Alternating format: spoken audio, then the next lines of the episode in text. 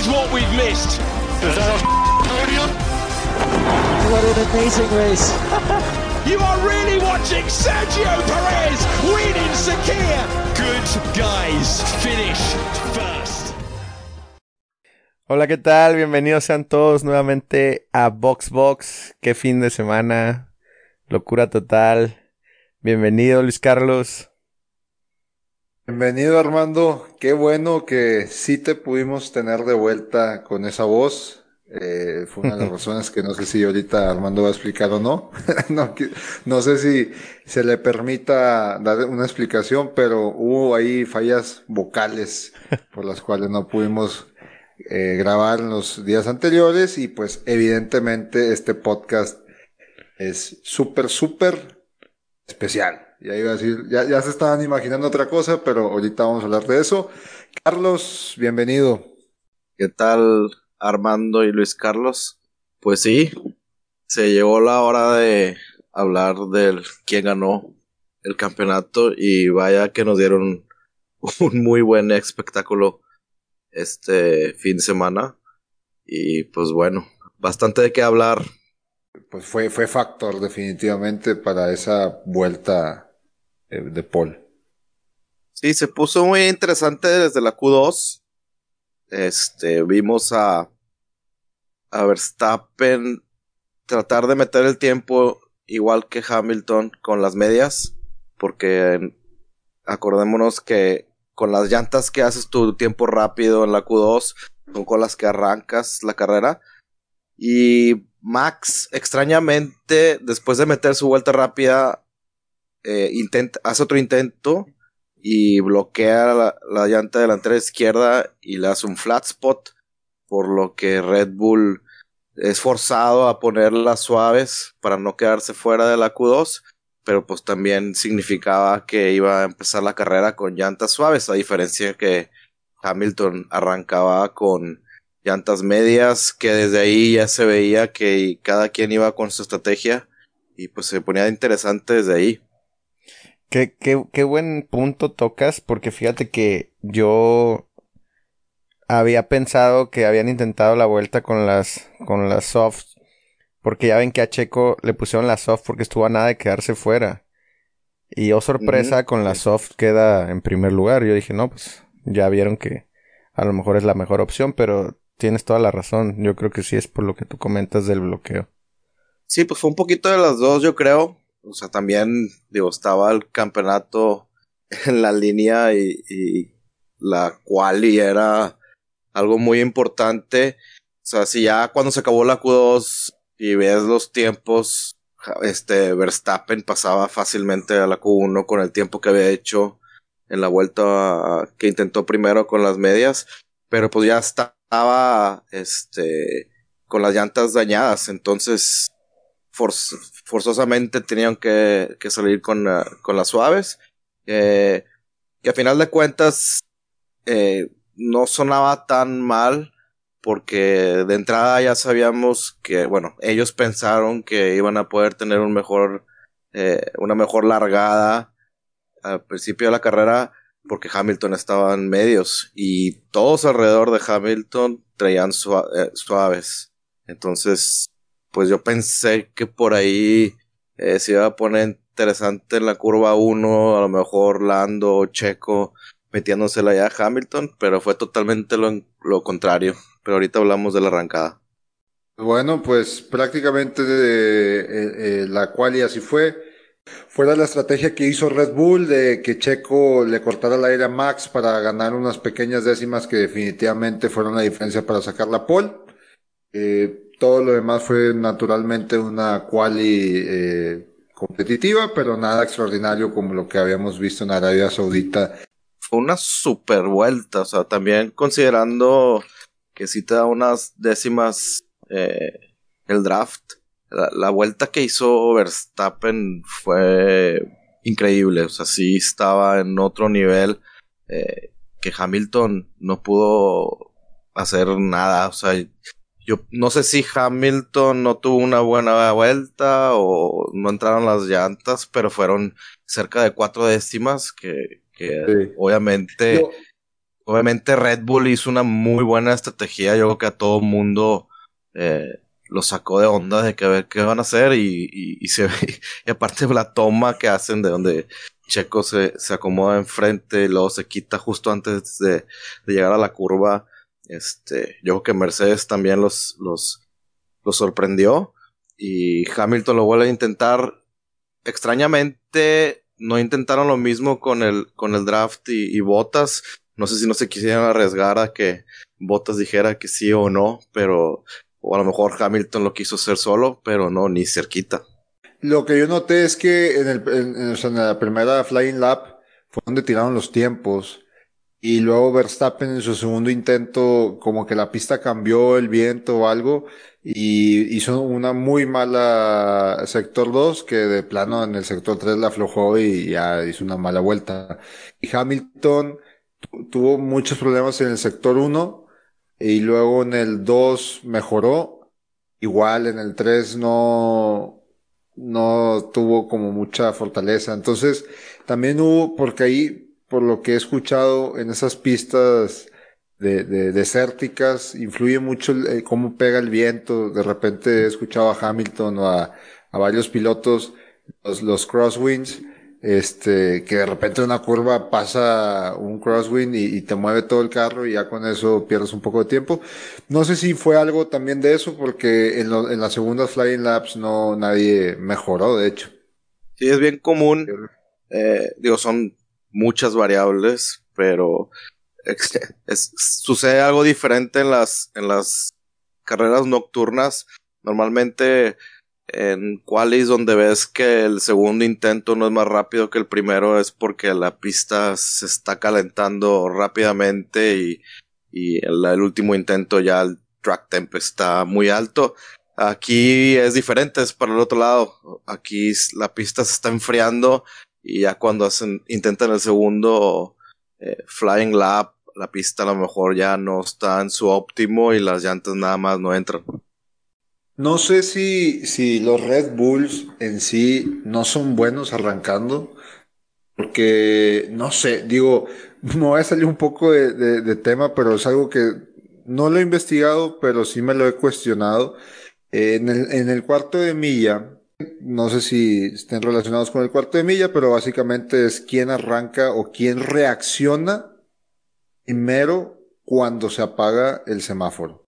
El que reaccione primero, el que ponga el acelerador primero, es prácticamente o muy probablemente el que va a ganar, pues porque esas décimas que estás ganando en la reacción eh, te van a pagar al final de la recta, ¿no? ¿Por qué menciono esto? Porque el arranque de cualquier competencia que estás arrancando parado asemeja mucho al cuarto de millas. Es la misma teoría o es la misma base.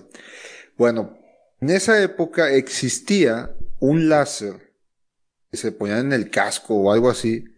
me doy cuenta que detectaba el, semáforo. Y en el instante que se apagaba, tú le podías programar el lag para que no sea tan obvio como el robot de que se apagó y arrancó, y arrancaste. Entonces era una exactitud literalmente robótica que te beneficiaba pues que todas tus arrancadas fueran perfectas.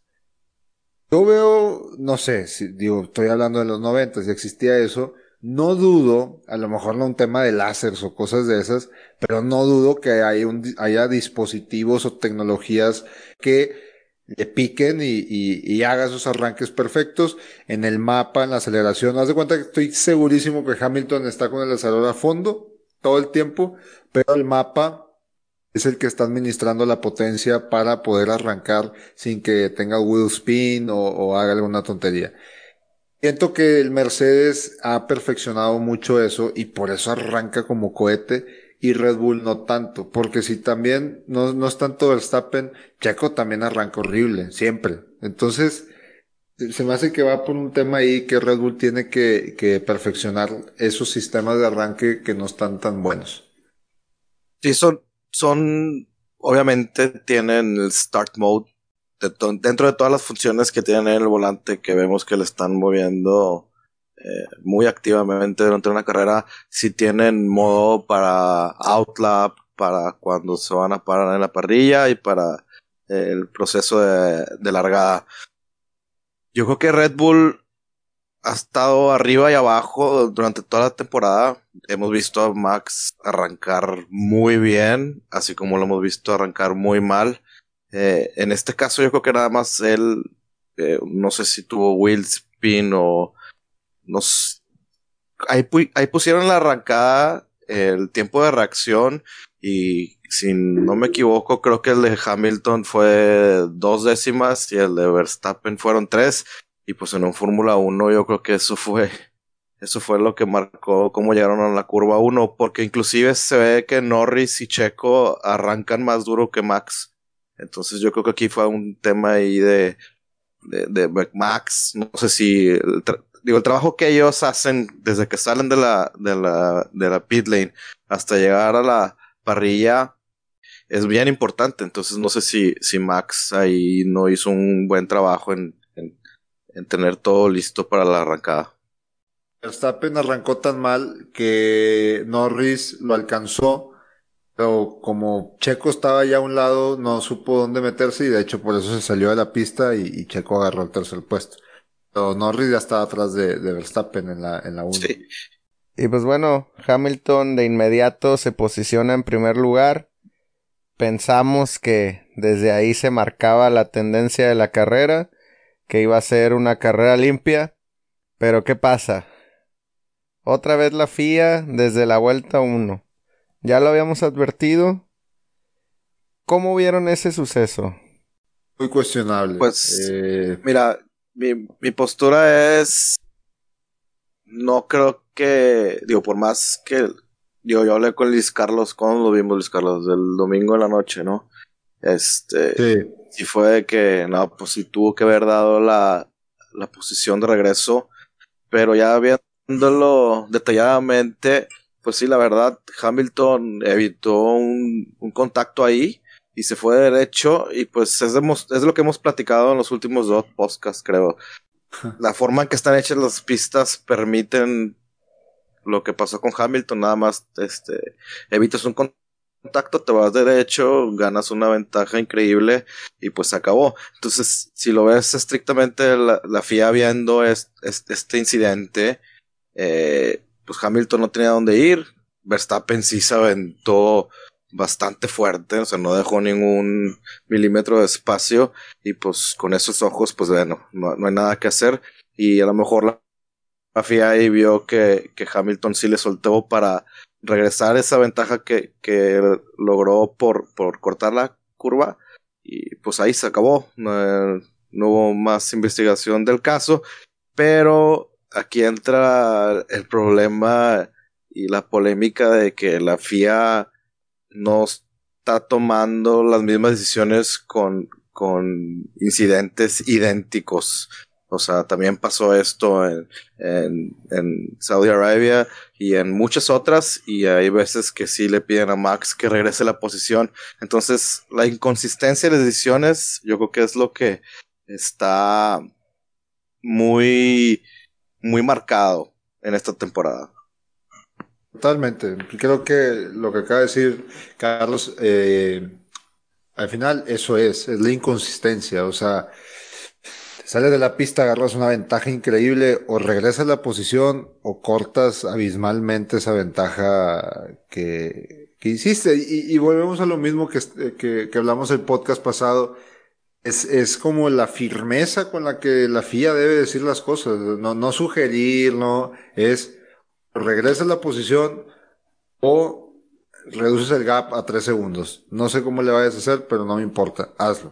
O sea, ese tipo de, de, de postura, ¿no? Que más adelante vamos a, a contar que esa falta de firmeza hizo que, bueno, nos dejó un espectáculo increíble gracias a esa falta de firmeza, pero la verdad es que en el transfondo, en el fondo, perdón, estuvo pésimo, eh, como ese titubeo, ¿no? Sí, correcto. Yo creo que eh, compartimos la opinión los tres. En esta ocasión creo que la FIA hizo lo correcto como dicen, se evitó ahí un, un siniestro. Pero sí, se viene arrastrando decisiones polémicas en eventos similares, si no es que totalmente iguales. Y por eso, pues ahora le decimos que es la polémica. Pero creo que se tomó la, la decisión correcta. Y pues bueno, empezamos a ver el, el tema de estrategias hasta la vuelta 14. Red Bull trata ahí de, de ganarle la tirada a Mercedes. Se mete Max a hacer el cambio por las blancas. Duras. Que, que, que ahí cabe recalcar que estuvo bien interesante como Red Bull literalmente toda la carrera fue un all-in, all-in, all-in, all-in. Fue una posición este, extraña porque acorralaron a Hamilton siendo que él era el que estaba en primero. Pero lo pusieron en una posición que ese es el factor checo. Y como tenían a dos, dos Red Bulls atrás, no, o sea, no, da de cuenta que le hicieron un jaque mate a, Hamilton, no podía hacer nada, porque si se metía a Pitts, entraba Checo a Pitts y Verstappen eh, se iba al frente. Por si se le acababan las llantas a Verstappen, Checo le daba pelea a Hamilton, o viceversa. Entonces da de cuenta que lo tenían encrucijado y, y, no le quedaba otra Hamilton más que estar adelante y pelear hasta el final, mientras que Verstappen tenía como esos eh, free pit stops porque pues tenía Checo de su guardaespaldas, ¿verdad? Que bueno, más adelante también vamos a hablar de eso de del ministro de defensa mexicano dice cómo lo está diciendo. Sí, yo digo, no sé, raro porque Red Bull para a Max en una ventana donde lo saca atrás de Sainz y pues no estuvo nada fácil. Sí, se, estuvo atrás de Sainz pues, un par de vueltas y perdió bastante tiempo. Mercedes, sí, como dices, también yo creo que hizo un error ahí en. Digo, tiene la ventaja de que tenían el pace. Max ni con las llantas este, suaves se le pudo hacer absolutamente nada de pelea a, Hamilton. Hamilton se estaba empezando a ir. Y, y Mercedes ahí sin mucho pensar le dice, bueno, pues te sigo y ya no hay eh, espacio para, para undercut.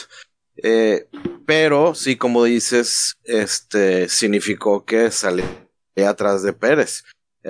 entonces, no sé si pensaron de que, bueno, pues Pérez ya tiene bastantes vueltas en esas llantas suaves, va a estar muy fácil pasarlo pero pues al mismo tiempo te pones atrás del, del coequipero de Max y ya viste cómo te ha dado pelea y el riesgo de un contacto, eh, sí me pareció extraño que ellos teniendo el pace se pudieron haber esperado unas vueltas más y poder liberar la ventana para salir adelante de Checo o esperar a que Checo ya nada más no aguantaran con esas llantas. Sí, yo estoy totalmente de acuerdo con lo que comenta Luis Carlos.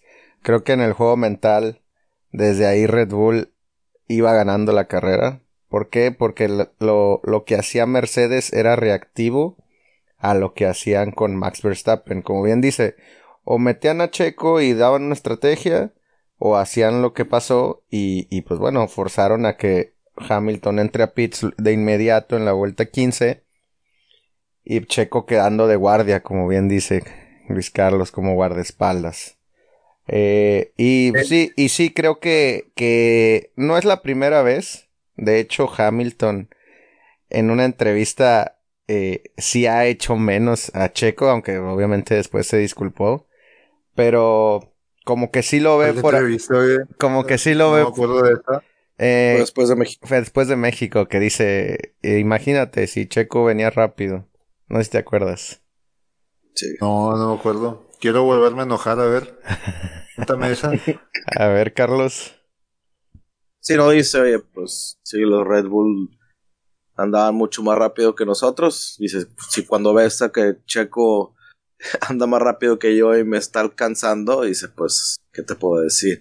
Entonces, imagínate, lo dijo ahí eh, en México y pues obviamente se le vino encima a mucha gente y al día siguiente eh, despertamos ahí con un post de Instagram de, de Hamilton pidiendo disculpas o más bien eh, como que diciendo que no se refería a, eso, o sea que Checo, ah. no, no, según él tratando de, aclarar que no era contra Checo. O sea, sí, pero no.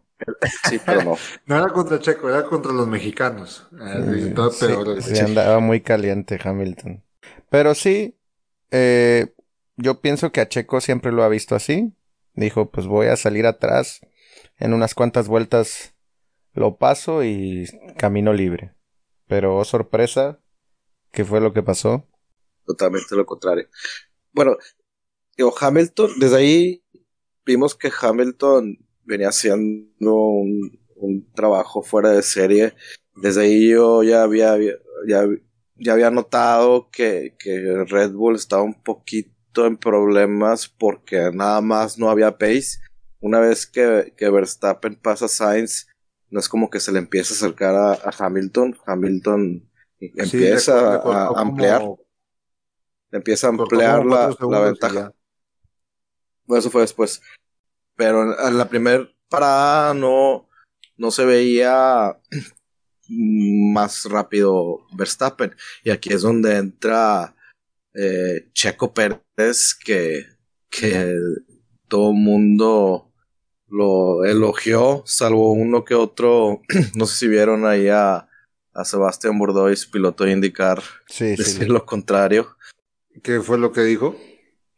Pues de que no ve cómo la gente elogia a lo que hizo Checo cuando eso no debería de pasar y está muy mal, antideportivos, bla, bla, bla. Pero, a ver, Checo Pérez está peleando por posición, o sea, no nada más se ve de que, ah, déjame la ayuda a Max. O sea, en ese momento, Checo Pérez va en primero. O sea, ¿qué más quieres que haga? Están acostumbrados a que se hagan a un ladito cuando viene el 44. A ver, en, en Fórmula 1, inclusive, si tú estás lapeado pero por alguna razón eres más rápido que el que va en primero, estás, eres totalmente libre de quitarte la vuelta y pasar al primero, que fue lo que pasó con Verstappen y Stroll, no sé si se acuerdan, creo que fue el año pasado. ¿Fue con? Fue con, claro, su Sí, perdón, fue con. Exactamente, entonces imagínate, si puedes pelearle al primer lugar estando una vuelta atrás, o sea, qué esperas?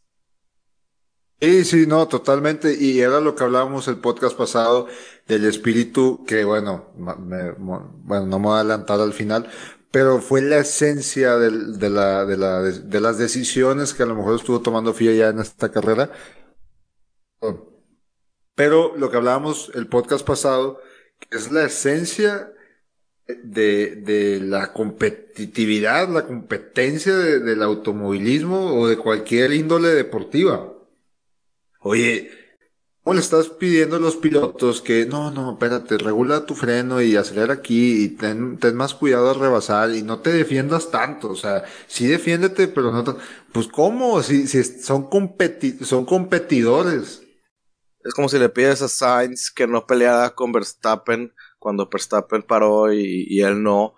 de que, ah, no, es que tú estás peleando con Hamilton, pásale. Claro que no. O sea, Sainz siempre te va, te va a pelear cualquier posición donde esté. Entonces, por ese lado, no, no, hay ningún problema con pelearle al, que, al primer lugar. Y pues obviamente ayudar a Red Bull y, y vaya de qué manera de ayudar a, a Max. Fue algo sorprendente porque ponerse al tú por tú a la par con un auto que es muchísimo más rápido en, en, velocidad y aparte en agarre, porque traía llantas muchísimo más frescas Hamilton, ponértela al tú por tú en las frenadas, frenando profundo, frenando tarde, eh, aguantando el rebase en las curvas, no sé de dónde sacó el grip, que esa es la magia de Checo también en cuestión de cuidado de llantas. Yo creo que preparó el auto desde, obviamente desde vueltas anteriores, porque por ahí escuchaba en la radio que les, les preguntaba al equipo, ¿cuál es el plan? ¿Aguanto las llantas? ¿Las cuido? ¿No las cuido? ¿Me dejo caer? ¿Qué hago? Y yo creo que le dijeron, viene Hamilton, prepárate para la batalla. Sí, porque de ¿Eh? hecho hubo un cambio, ¿no? Primero fue que plan, plan B, o no me acuerdo si plan A, y luego de repente de que, sorry, no, plan B. Se lo cambiaron así de un momento a otro. Sí, y cargó baterías, etcétera, etcétera. Y cuando llegó la guerra, pues ya andaba con los cuchillos bien afilados. Sí, o sea, yo que ni Red Bull pensó que la gran ayuda que iba a ser. O sea, obviamente pensaron que le iba a, detener ahí un, un, segundito a lo mejor. Pero ocho. este, por eso Verstappen dice, Checo is a legend, o sea, sí estuvo fuera de serie, pero lo que en realidad, o sea, viendo el big picture, o sea, sí, por eso cuando Verstappen dice, gracias a Checo ganar el campeonato, es, es 100% real, o sea, no, no fue como la quali que le, le, le ayudó con el draft, sea, a lo mejor no fue tanto, o sea, no, probablemente Verstappen sin el draft hubiera tenido la pole sin problemas. En esta situación, la, el gap between, perdón, ya me le metí en inglés, el gap entre, Excuse me, sir. entre sí, el gap entre Hamilton y Verstappen en ese momento era 8 segundos y se estaba haciendo Diez. más grande y más grande. Sí, 10. Se estaba haciendo más grande y más grande que lo que iba a pasar es que, que fue, sí fue lo que pasó, el Virtual Safety Car iba a entrar y Hamilton no hubiera tenido la tranquilidad de parar y cambiar llantas. Entonces, todo lo que hizo Checo fue quitar esa, esa opción para Mercedes de tener la tranquilidad del, del Virtual Safety Car y meterse sin problemas, porque en ese momento cualquier cosa que, que hiciera Hamilton, eh, Verstappen iba a ser totalmente lo opuesto. Entonces, Checo le dio esa arma a Red Bull de, de poder reaccionar a lo que hiciera Hamilton, todo lo contrario, para poder ganar la carrera. Y también con la posibilidad de hacer que pierda el ritmo, que no sé, no sabemos si, si a lo mejor era un ritmo más endemoniado y lo bajó tantito, o tal vez no le afectó nada, pero estaba también esa moneda o esa carta volando. Claro, sí, lo sacas de, de concentración. Obviamente se desesperó Hamilton, inclusive habla por el radio y dice, oye, dangerous driving. Ahí sí yo escuché todas las transmisiones de diferentes países y todo el mundo desde que, ¿qué hablas? No te está haciendo nada, te está rebasando, que inclusive si me preguntas, unos rebases que ni Max los hizo, porque Max se aventaba hasta el último eh, metro y, y siempre con el peligro del contacto. No, Checo bien armado, se metía al lado de Hamilton y totalmente lo, lo paró. y también entrando ahí al área de, del hotel, se- no sé si escucharon el, la comunicación con el ingeniero, el ingeniero le decía, estaciona el carro, páralo, páralo, páralo. Y nos regalan ahí una toma muy buena, ¿no? De repente nada más sale Verstappen acercándose y ya al final nada más se quita Checo. Y pues gran trabajo.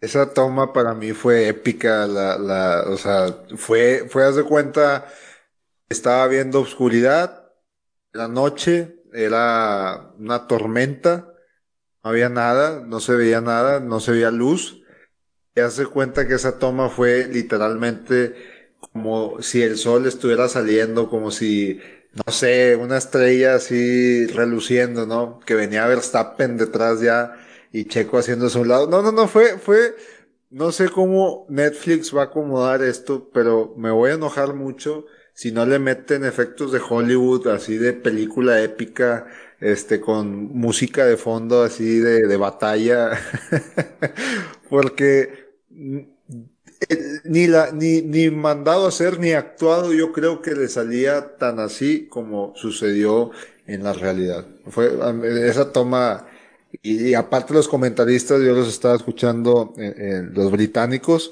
este, gritando, extasiado, de ¡Ah, Max, acaba, ya está, a dos segundos, un segundo, no puede ser. y la, la, la".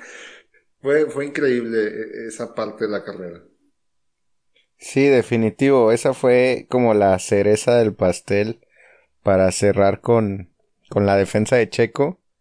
Yo lo vi más como un león saliendo tras los antílopes que muy tranquilamente están comiendo. Porque como que la curva tenía un peraltaje, ¿no? Entonces de repente nada más ves a Max como salir de la nada, como dices tú, como si fuera el sol. Y no, no, esa toma ni mandada a hacer, como bien dices. Gran, gran toma. Sí, le da tranquilidad a Red Bull porque no se veía por dónde. Le da un, una opción a, a Max de, de poderle dar pelea porque no se veía por dónde. Y, y después, pues, igual Hamilton sigue con el mismo, con el mismo ritmo. Max no tenía el pace hasta que pasa el primer Virtual Safety Car. No, no recuerdo, ¿qué, qué, qué originó el Virtual Safety Car? Fue un Williams, el de Russell, que se quedó sin... Eh, perdió drive, dijo. O sea, de repente dejó de jalar la caja y se paró en una... en un puesto donde no lo podían meter, entonces en lo que hacían el trabajo de retirarlo, tuvieron que meter el safety car. Perdón, el virtual safety. El, el, equipo B de Mercedes fue el que complicó todo el campeonato y la carrera. Básicamente. Sí, definitivo. O sea, primero George Russell y pues después la trágica, bueno, la trágica para algunos. La trágica vuelta 53 en la que Nicolás Latifi pierde el control de su carro totalmente a mí lo que me llama la atención, no sé si ya saben que yo soy mucho de andar viendo el Twitter y cosas interesantes que de repente salen, pero me encontré con una imagen que había tenido un accidente en la misma curva y, y de la misma manera, igualito, igualito. es una curva donde pasa muy seguido, o sea, no fue como que... No, no, no, no, no estoy diciendo, o sea, Simplemente. tú dices como que. Pues, coincidencia. Exactamente. Ya traía práctica, ya traía práctica. Así es. No, no. Digo, hay que, hay que partir de la idea de que la Tiffy, o sea, está ahí por dinero. Puntos. O sea, talento no tiene ni uno. Entonces. No este, creas, eh, a mí, a mí no se me hace malo. A mí sí. O sea, hay pilotos mil veces mejor que él Nada más que pues él tiene el backup de toda una industria petrolera, pues por eso va a estar ahí. Pero talento para estar en la Fórmula 1, ¿por qué nadie chocó en esa curva? Tan sencillo como eso. Porque, bueno, su coequipero dices, bueno, pues es que el carro es muy malo. Su coequipero nunca chocó. Entonces, partiendo de eso y que venía peleando con Mick Schumacher, que al parecer que tenía las llantas sucias o no sé exactamente qué onda, o si venía desconcentrado, se puso la que todos queríamos ver.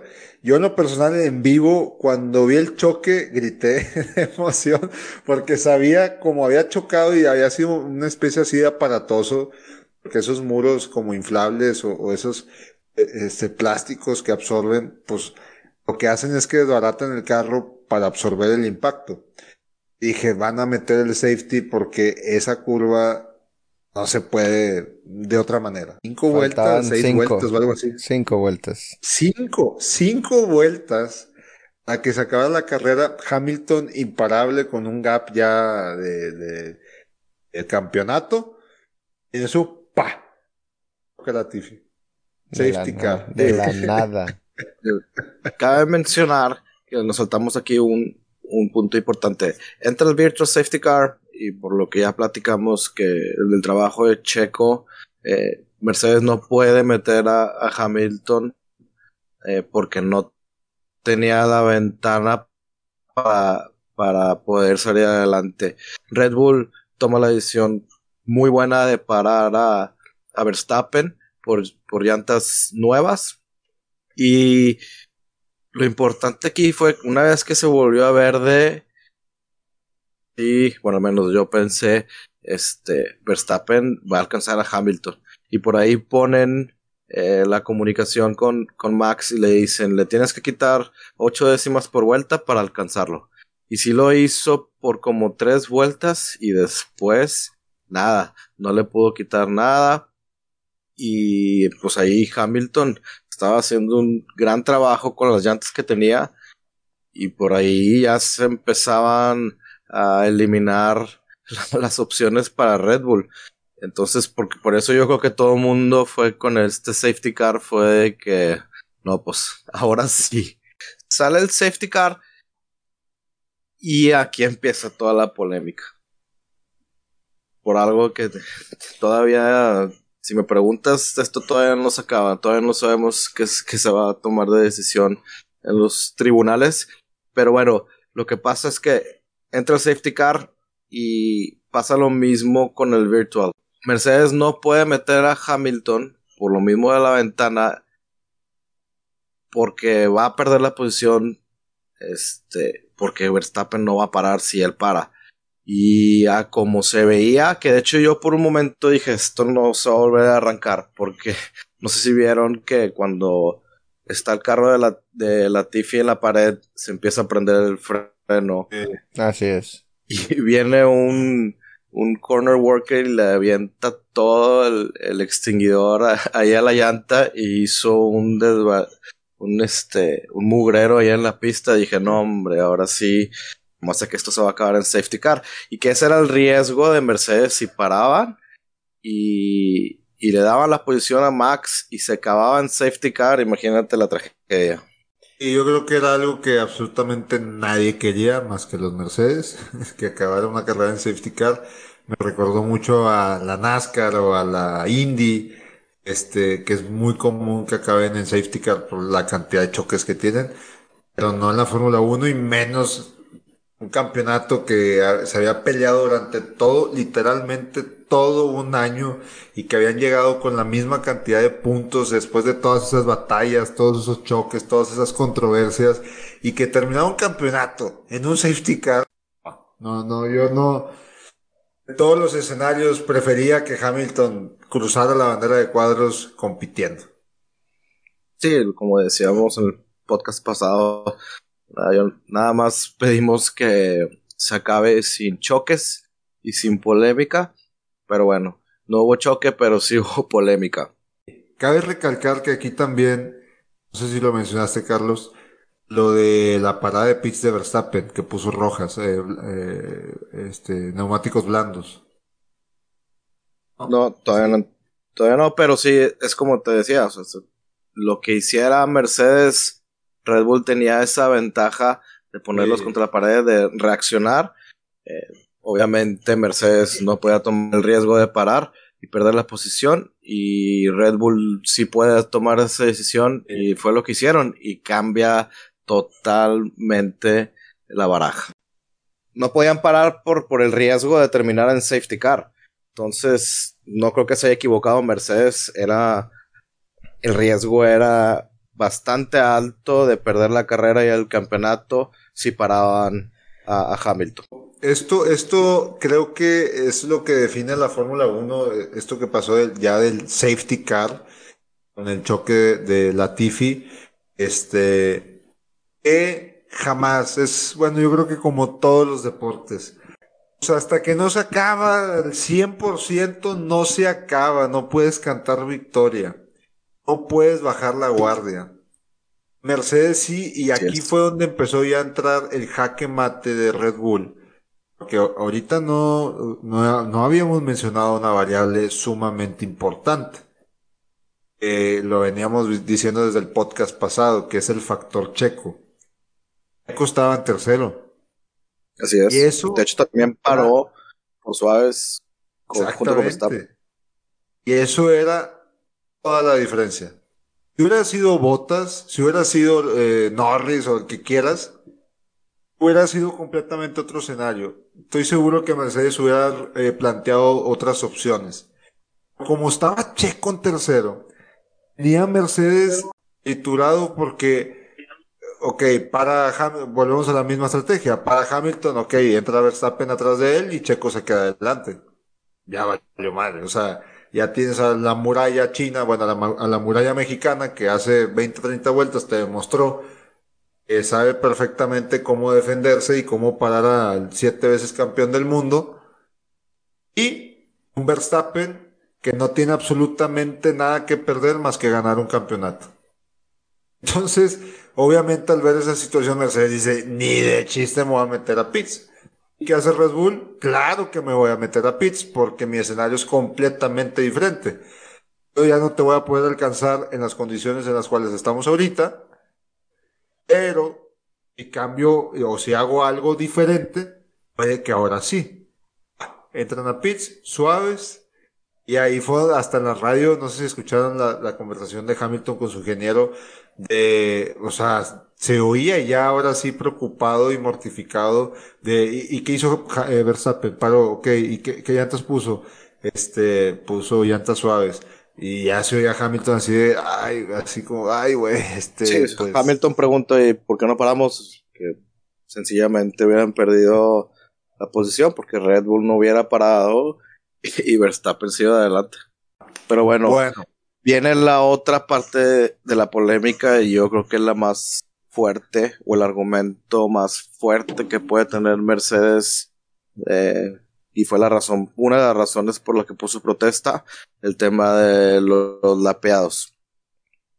Extrañamente, que justo antes de que pusieran ahí la notificación en, en la transmisión, no, la primera decisión que toma Masi es los lapeados se quedan donde están.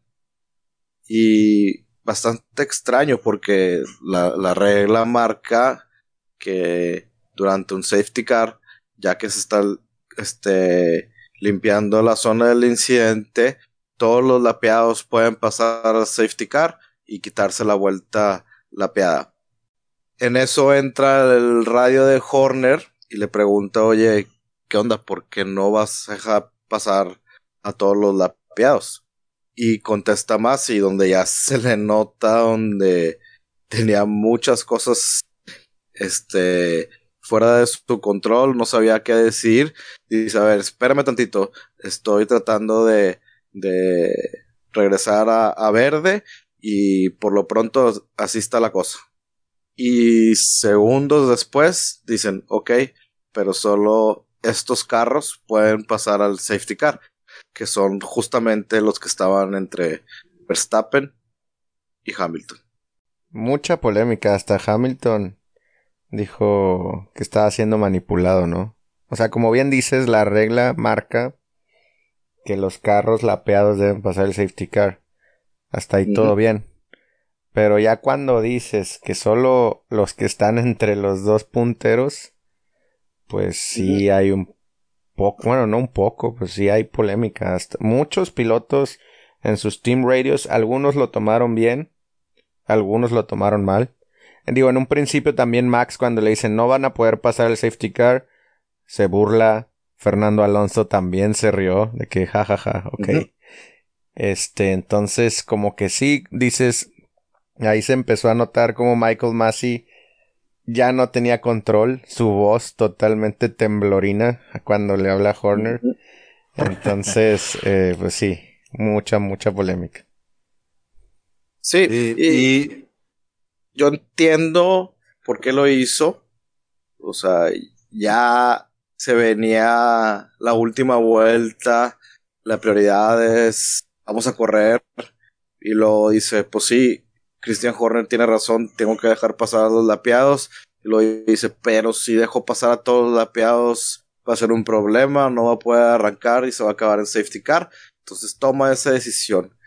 Ahora, la razón por las que las protestas no este, fueron aprobadas por la FIA es porque en las reglas viene que sobre todo lo que todo lo que viene en el rulebook hay una regla donde dice el race director tiene el control 100% del safety car.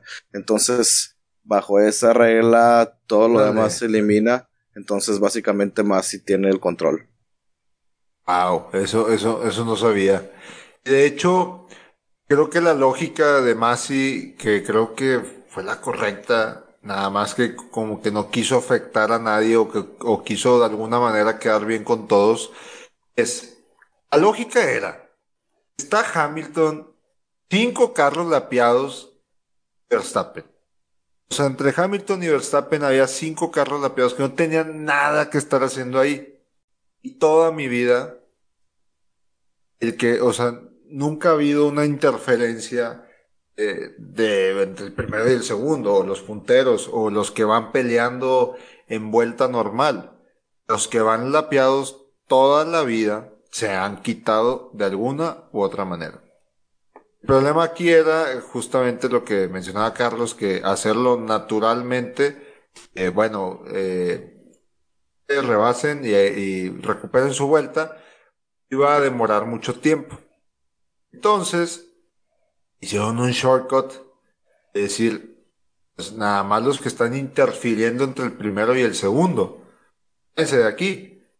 Eso hubiera a lo mejor sido lo mismo, pero de igual forma hubiera sido muy confuso de quítense, háganse un lado literalmente y dejen pasar a Verstappen. Hubiera sido lo mismo, pero para temas de los que vienen atrás, oye, pues la carrera no nada más es Hamilton y Verstappen. Estaba Sainz, estaba de hecho que Yuki se aventó una final lap igual como la de Verstappen. Este, muy, muy padre, muy interesante. Eh, pero iba a ser muy confuso, entonces creo yo que fue lo más lógico y lo más sano. Saben que ustedes, paz, aváncense y quítense de aquí y listo. Misterio resuelto, todo solucionado pero lo más controversial, bueno, no controversial, sino lo más cardíaco fue, de aquí y luego el safety car y tú métete de una vez, órale, vámonos. Entonces todo fue cuestión de segundos y yo me acuerdo que estaba viendo eso en vivo y, y nada más de repente apareció arribita cuando eh, este, las decisiones así de, de las penalizaciones y eso, la lupita, no sé qué dice ahí arriba, eh, de repente carro 5, 7, 10, 15, no sé qué eh, recuperar vuelta y uh, se arrancaron así los carros y luego y, en, y, esta vuelta se mete el safety car y yo, ah, pero el safety car ya está las últimas curvas y pum, se mete. Y de repente siguiente toma un Hamilton y un Verstappen lado a lado y llanta llanta. Y yo, ¿qué mierda acaba de pasar? O sea, ¿qué está sucediendo? ¿Cómo ya están lado a lado y, y, y Hamilton tratando de hacer ahí la frenada, el brake check y, y, Verstappen encima de él, arriba de él, diciéndole, haz lo que quieras, pero no te me vas a despegar ni un milímetro de mí. Entonces, mi corazón empezó, y donde pusieron verde dije, señores, esto esto es la Fórmula 1, o sea, eh, es, suceda lo que suceda. Esto es lo que yo quería ver. Ahí en ese instante, en esa verde que dieron de la última vuelta, todo eso no importaba ya. Era el gol ganas de cuenta.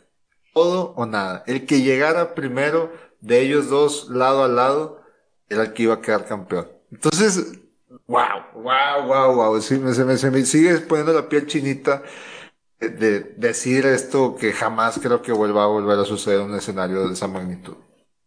Y que si creíamos que ya lo habíamos visto todo, al llegar en, completamente empatados a la última carrera, pues en la última vuelta dijeron quítense que ahí les voy. Porque yo jamás hubiera esperado un cierre así, como dices, todo o nada. O sea, después de aventarnos casi 57 vueltas viendo a Hamilton liderar y estar a nada del campeonato, ahora sí, agárrense, todos nos pusimos de pie, al menos eso creo yo. Y ahora sí, como dices, el que llegue primero gana. Las 57 vueltas ya no le importan a nadie hagan lo que tengan que hacer. Y como bien dices, eh, Max no se dejó intimidar porque es, es muy normal que el piloto que va atrás del safety car quiera hacer como un sándwich, ¿no? De todos los que vienen atrás para en cualquier momento pues arrancar. Creo que ahí tú dijiste el nombre de ese término, la verdad yo no me lo sé. Pero sí, Max mostró mucha personalidad al decirle, pues yo no voy a caer en tu juego. Sí. De hecho, fue una de las razones por las que eh, Mercedes puso una protesta, pero digo, a la hora de la arrancada, Max estaba 100% atrás de, Hamilton. Pero bueno, sí, como dices, yo creo que si hubiera manera de medir este el ritmo cardíaco de, de la población mundial en, en ese minuto, este estuviera por los cielos, porque todo el mundo gritando, eh, brincando, estuvo, yo creo que digno de esta gran temporada que se acabara de esta manera en la última vuelta. Y así es, pues pasamos de una vez a la a la última vuelta, al desenlace. La última vuelta eh, yo no sabía qué esperar, o sea, no, o sea, eh, recta, verde, última vuelta, veo a Verstappen, sí dije, como él dice, full send it, o sea, Dije, conozco a Verstappen y sé en, o se va a pasar una frenada tipo kamikaze japonés, eh, o va a ser una locura porque así es él. Y dicho y hecho, y algo que sí les reconozco es, es que literalmente oportunidad que tenía, oportunidad que aprovechaba. No la pensó en ningún momento la carrera absolutamente nada. No, no, no titubeó de que, ay, bueno, sí le meto el, no, bueno, no, no se lo meto. El carro. Este, y aquí en la primera, ¡pah! Se avienta un frenada de, no sé de dónde sacó frenos de la NASA o yo qué sé, pero le pone el carro en el último milímetro a, Hamilton en una curva que, como había mencionado eh, Carlos, este, anteriormente, no, no, no se acomodaba para una salida y agarrar ventaja. Era una curva que forzosamente tenías que tomarla pues, por, por la naturaleza de la curva. Entonces a Hamilton no le quedó de otra más que comerse el rebase y ponerse atrás de, de Verstappen. Y bueno, lo demás ahí se los dejo a ustedes. Sí, pues bueno, la arrancada. Pues obviamente Hamilton un poco desarmado con las llantas que tenían, que hemos platicado que Verstappen pasó por suaves, paró por suaves y nos regala, como ya más o menos platicaste, Luis Carlos, un, un gran rebase con 100% la marca de Verstappen. Se deja ir muy al fondo, dejándole nada de espacio a Hamilton, eh, poniendo a Hamilton en una posición de que si sigue dando vuelta van a chocar. Y pues ya sabíamos que eso significaba que, que Verstappen era campeón pero no deja de ser un muy buen rebase. Y luego Verstappen sale un poquito lento de la siguiente curva y se nos regala ahí una gran toma también, como se ve que en la, segunda recta Verstappen viene eh, haciendo ese, tratando de quitarle eh, el draft a Hamilton. Y por lo mismo, por la defensa, vuelve a, salir un poco lento Verstappen y nos regalan otro lado a lado, eh, llegando a otra frenada fuerte, pero Verstappen con esos, con esas llantas nada más, este, se protegió un poquito y salió con, con mucho más ventaja y ahí, desde ahí, desde ahí ya todo el mundo empezaba a celebrar porque ya básicamente Verstappen era campeón. Sí, y, y, se notaba ya en, en, los, en los radios de Hamilton la frustración. O sea, hubo un momento en el que tú, en el que bien tú no, dices. Masi, no. Sí, en, el que Toto, eh, pues como bien dice Luis Carlos, o sea, ruega porque se restauren las cosas como estaba. Le recrimina a Masi la decisión que toma y pues yo creo que Masi ahí envalentonado, ahora sí, por primera vez desde... No recuerdo cuándo fue la última vez que hizo algo así. Pero ya, yo creo harto de, de tanto reclamo le dice... This is Motor Race o algo así, ¿no? Si le dice Toto, we went Motor Racing. Entonces, fue un... Eh, bueno, iba a decir una grosería, pero deja de estarme molestando, ¿verdad? Sí, y... Deja de estar chingando. Estoy, totalmente de acuerdo.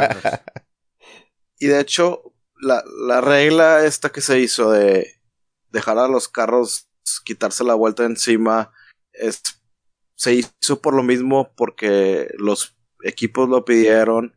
Eh, los equipos han pedido dos cosas en los últimos años con respecto a lo que pasó ahorita.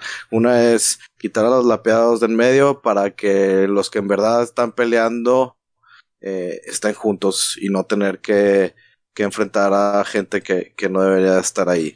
Y la otra que peleó, que también la FIA lo recalca, es eh, lo sé posible para que las carreras no se acaben en, en, en safety car. Entonces, pues eso fue lo que hizo Masi. Sí, definitivo. Yo creo que, aunque no es parte del reglamento eh, textual, creo que se tomó la decisión correcta y con lo que dijiste tú de que el director de carrera tiene el control total sobre el safety car, yo creo que con eso se anula todo lo demás. Entonces... Sí, mira, hasta el, nivel donde eh, nosotros corremos, nosotros tenemos este en nuestro radio, así como lo escuchamos con, con eh, en la transmisión de Fórmula 1, también tenemos un, un, canal que es con Race Control. Y cuando hay un safety car, eh, siempre escuchamos lo que le piden al safety car, de que súbele 5 millas por hora, bájale 5 millas por hora. Entonces, hasta en el nivel donde nosotros corremos, siempre el director de carreras quiere evitar a toda costa terminar en safety car. Entonces siempre andan empujando al safety car eh, o diciéndole que le baje para, para poder lograr esto. Entonces yo no le veo nada eh, equivocado en lo que quiso ser Masi. No, definitivamente. O sea, acaban de decir lo que vimos y lo que vivimos y lo que todos queríamos fue lo que sucedió. Y a pesar, o sea, no a pesar, más bien, eh, y se logró. O sea, el tema era que al único que no le convenía era Mercedes, pero pues Oye, las reglas no están nada más para cuando te convienen. Las reglas están para como son y se aplican cuando son. Y existían reglas y se aplicaron y si tú saliste perjudicado, pues bueno, ni modo. Le pudo haber pasado a Red Bull y, pues así es esto, ¿no? Y la frase de Masi fue tal cual la definición de todo esto. Todos dicen Motor Racing, o sea, Sí, estoy totalmente de acuerdo con todo lo que acabo de decir, pero sí creo que la manera que se tomaban las decisiones si no está, digo, pues lo mismo que hemos platicado en los últimos podcasts. Eh, no, la manera en que primero dices algo y luego lo cambias, eso es lo que está mal. Y eso es lo que, una de las cosas que pelea Mercedes. O sea, como primero dices, no se van a, quitar la vuelta a los lapeados y luego sí se la van a quitar. Eso es lo que yo creo que falló la FIA. Y una de las razones por las que pasó esto es porque Masi creo que tiene bastantes cargos, eh, está a cargo de bastantes cosas que no le da abasto. O sea, él no nada más es race director, también es el encargado de la seguridad. Entonces aquí expuso que son demasiadas cosas. Entonces, mientras estaba tratando de ver cómo quitar el carro de la Tiffy de la pista, limpiar todo el regadero que se hizo con el, eh, el extinguidor, al mismo tiempo de tomar decisiones de vamos a arrancar, sí o no, eh, quitamos a los lapeados. Fue en demasiadas cosas en tan poquito tiempo que pasó lo que pasó y entonces crea confusión, no le conviene un equipo y obviamente de ahí se van a agarrar. Sí, o sea, la primera decisión estuvo totalmente fuera de lugar. O sea, sin esa decisión creo que no se hubiera generado tanta polémica, porque ahí sí está rompiendo el reglamento. O sea, no, no había manera que se quedara esa decisión. Personalmente yo sí me molesté mucho. No sé ustedes, pero yo... No, ahí yo lo puse en WhatsApp. De hecho, yo iba a apagar la tele. O sea... Ahora... No, no se van a... Nah, pues déjala apago ya. Ahí te va la, la razón por la que Mercedes está enojado. La primera decisión que toma Masi de no dejarlos pasar es porque en las reglas viene que cuando ya está limpia la zona donde estuvo el incidente, dejas pasar los lapeados, pero te esperas una vuelta más para que todo ya tome orden y ahora arrancas. Entonces, esto no se siguió en lo absoluto. Se dejaron pasar los carros, los, los carros lapeados venían a mitad de pista cuando se dio la verde pero eh, creo que sí entra la regla donde el director de carreras tiene control sobre el safety car, es, es totalmente eso. O sea, él tomó esa decisión, dice, nomás dejo pasar a estos y no voy a tener problema con arrancar la carrera así. Ahora, gracias a Dios, yo creo que para la FIA que esta decisión no afectó ninguna otra posición en pista. O sea, no, esto no afectó a, algunos equipos que iban peleando por el campeonato de constructores, por el tercero o cuarto, o, no, eso no afectó en, en ninguna posición en el campeonato ni de pilotos ni de constructores, de todos los demás fuera de Red Bull y Mercedes. Entonces, por ese lado, se salva la FIA, pero muy fácilmente pudo haber sido la situación donde por esta decisión eh, a otros pilotos o equipos. Sí, pues vamos a ver qué, qué sucede. Definitivamente después de que la FIA desestima las protestas, como bien dices, pues Mercedes dice que va a apelar, pero como decía Luis Carlos, ya son patadas de ahogado. O sea, creo que la clase que habían demostrado de inmediato, acabando la carrera, pues se les cayó un poquito con, con ese tipo de, protestas. Mira, lo único que digo, yo creo que viéndolo de una manera objetiva, eh, yo creo que Verstappen 100% se merecía este campeonato, considerando todo lo que le pasó a lo largo de la temporada. Yo creo que Hamilton no se merecía perder el campeonato de esta manera, pero yo creo que lo, único malo de todo lo que pasó fue que, pues, un poquito manchado el tema de, de Verstappen ganarlo de esta manera, simplemente por la polémica que está creando. Y, y, pues Hamilton, pues, fue muy desafortunado, pero en mi punto de vista, Verstappen debió haberlo ganado simplemente porque eh, muchas de las de las decisiones que tomó la FIA fueron en contra de él. Perdón. Yo lo resumo de la siguiente manera, justicia divina. O sea, como lo dijo Verstappen, yo en el carro de Hamilton eh, hubiera ganado el campeonato de hace muchas carreras, o si no hubiera sucedido todo lo que sucedió de la FIA y que las penalizaciones y guaraguara, este campeonato se hubiera definido desde hace mucho, pero hubo demasiada controversia, hubo demasiado ruido toda la temporada, muchos líos, mucho, o sea, mucho drama, cosas que no debieron de haber sido así, y al final del día, justicia divina. O sea, a Hamilton se le habían perdonado, bueno, una cantidad de veces.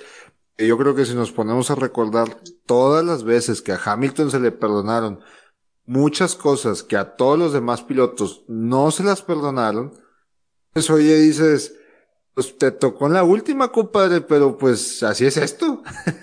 en la última y en la más importante, pero bueno, el espíritu del automovilismo fue el que dictó este, este campeonato y yo no siento nada de mal por nadie. O sea, creo que fue un campeonato demasiado parejo en el cual se dieron dos titanes, dos, dos pilotos extraordinarios con personalidades completamente diferentes. Pero bueno, algo ibas a decir, Armando.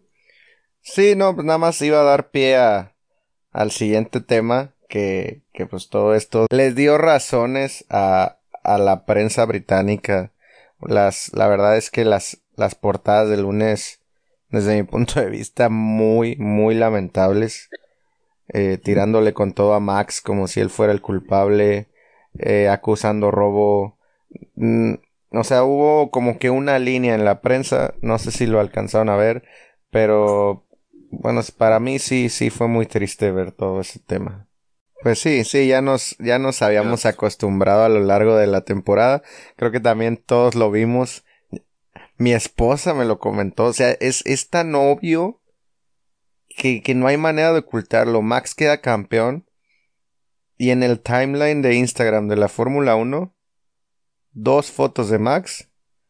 Y que serán como cinco de Hamilton. No, qué tremenda temporada, que rompiste tantos récords. O sea, híjole, la verdad sí, sí, sí, saca de onda. A mí lo que me gustaría tocar, así rapidito, es La- es la peda de Toto. Ah. También, pero primero, antes de los festejos de locura que hubo, ah, bueno, sí, tocando el tema, aquí solo hubo, después de ver los festejos de los dos equipos, creo que solo hubo un gran perdedor. Y ese fue Hamilton. Pero ¿a qué voy? Siempre resaltamos las actitudes egocentristas o mala leche o todo lo malo de Hamilton.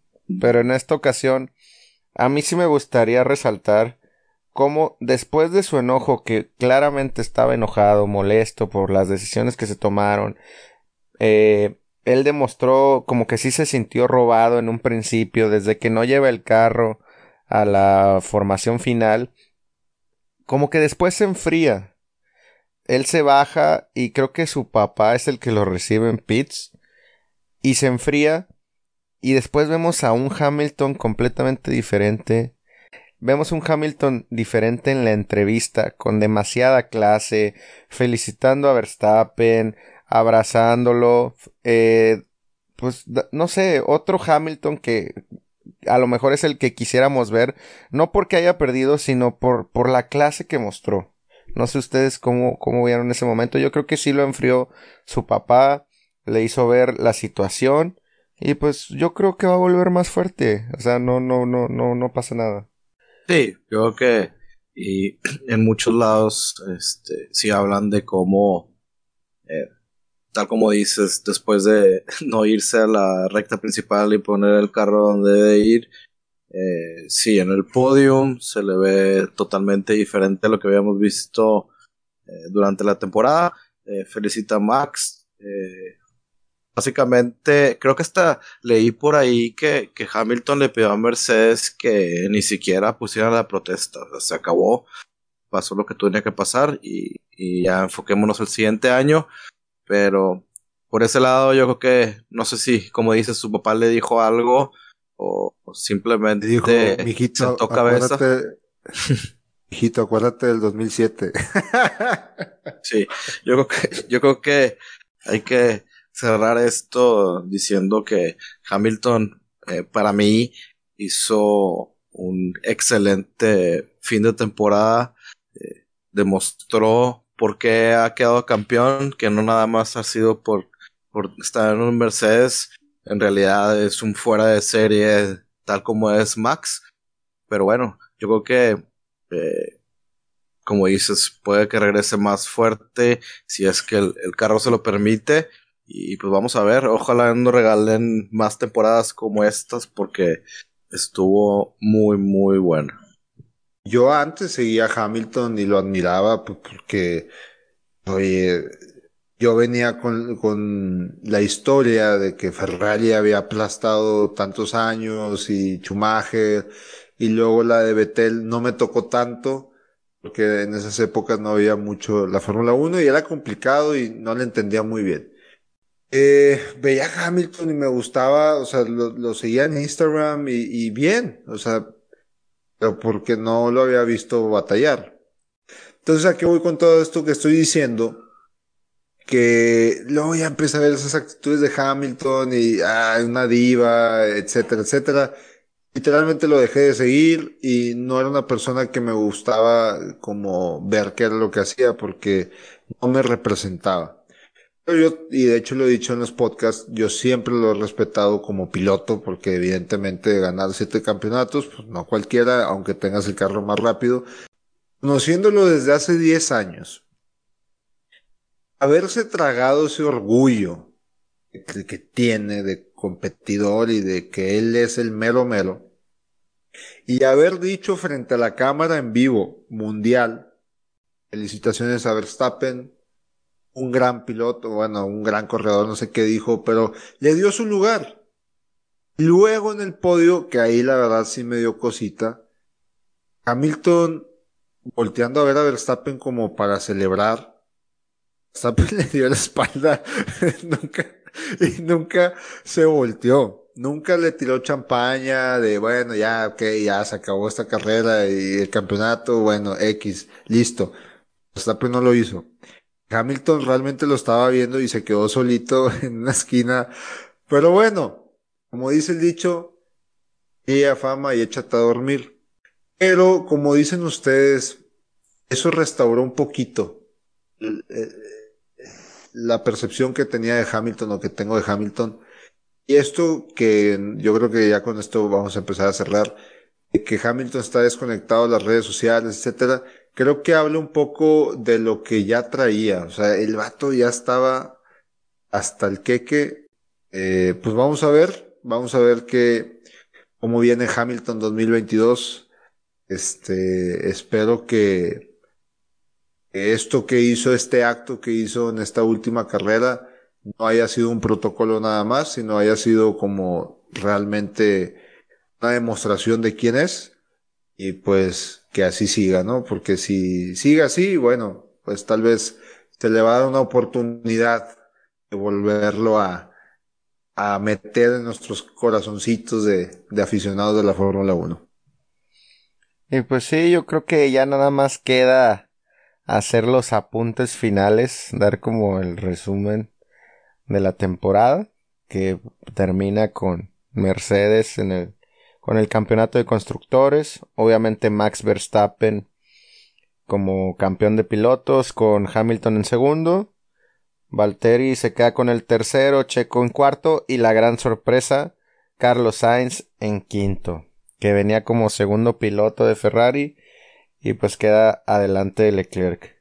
Y pues también fue un día triste porque se nos fue Kimi. Ya sé que ya se extendió demasiado el podcast, no pienso alargarlo más, pero pues no quería que se nos fuera sin darle un, unos segunditos. Iceman. así es. Sí, como dices, eh, gran trabajo de Sainz, best of the rest. Yo, yo no pensé que, que le fuera a ganar a Leclerc, pues fue el que mejor se adaptó a su equipo nuevo, de todos los que se cambiaron de equipos. Y, y pues bueno, este, creo que se va a poner interesante el otro año entre ellos dos también.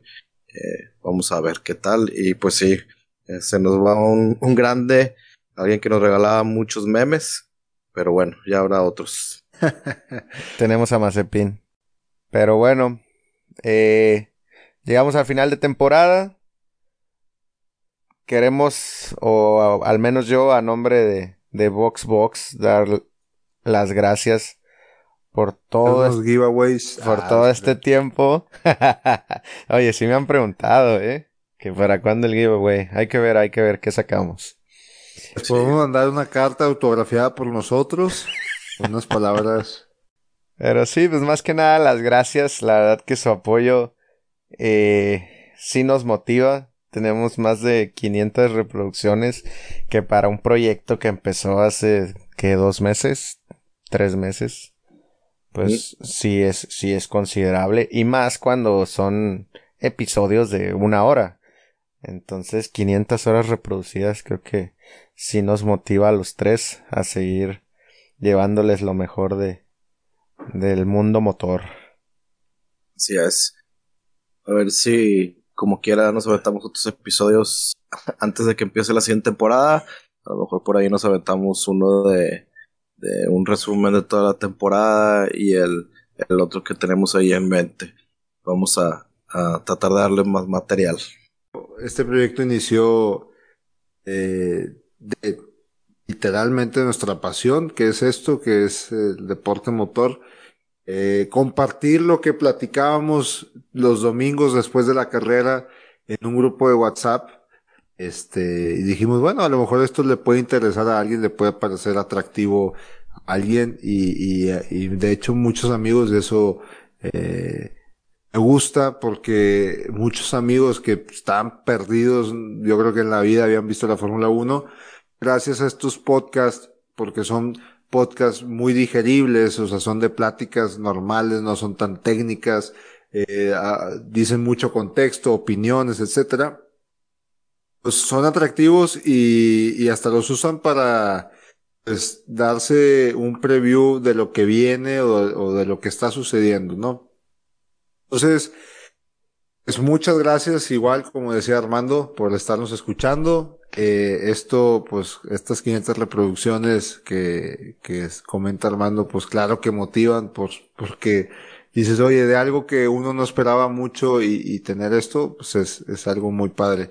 Y aparte, porque vienen dinámicas muy interesantes que la hemos estado dejando pasar, pero a mí no se me olvida. ¿Cómo le vamos a poner el título a estas de las esposas? Wife to survive. Wife to Ándale. survive. Ándale, ahí está. Ya está hecho el nuevo, po- eh, bueno, no nuevo podcast, pero sí el nuevo episodio. El siguiente o uno de los que vienen va a ser Wives to Survive. Este, también vienen entrevistas con pilotos, eh, pilotos muy interesantes, pilotos muy exitosos. Igual eh, con eh, entrevistas con personas que tienen equipos de carreras, que han manejado muchos pilotos. O sea, tenemos bastantito eh, material para trabajar en los episodios, hacerlos muy interesantes. Más también nos faltó mencionar que Pato Ward se subió, hizo un gran papel y esperemos poder tener ahí otro mexicano pronto. Felicidades, Pato. Yo sé que nos escuchas. sí. Pato, eres el mejor regio piloto que ha parido De Fórmula 1. Ah, Pero bueno, sigan con nosotros. Próximos episodios. Aquí vamos a andar. Yo no me quiero ir sin mandarle saludos a los primos del fútbol. Ah, también un amigo me pidió saludos, saludos Oscarito. Yo, eh, saludos a los de la 22, a la CQ15 y a los de... Ah, a mí nadie me pidió saludos. Y Checo Pérez también me dijo que, que le mandemos saludos. saludos, You're a legend. Viejo sabroso. Box, box. Bye.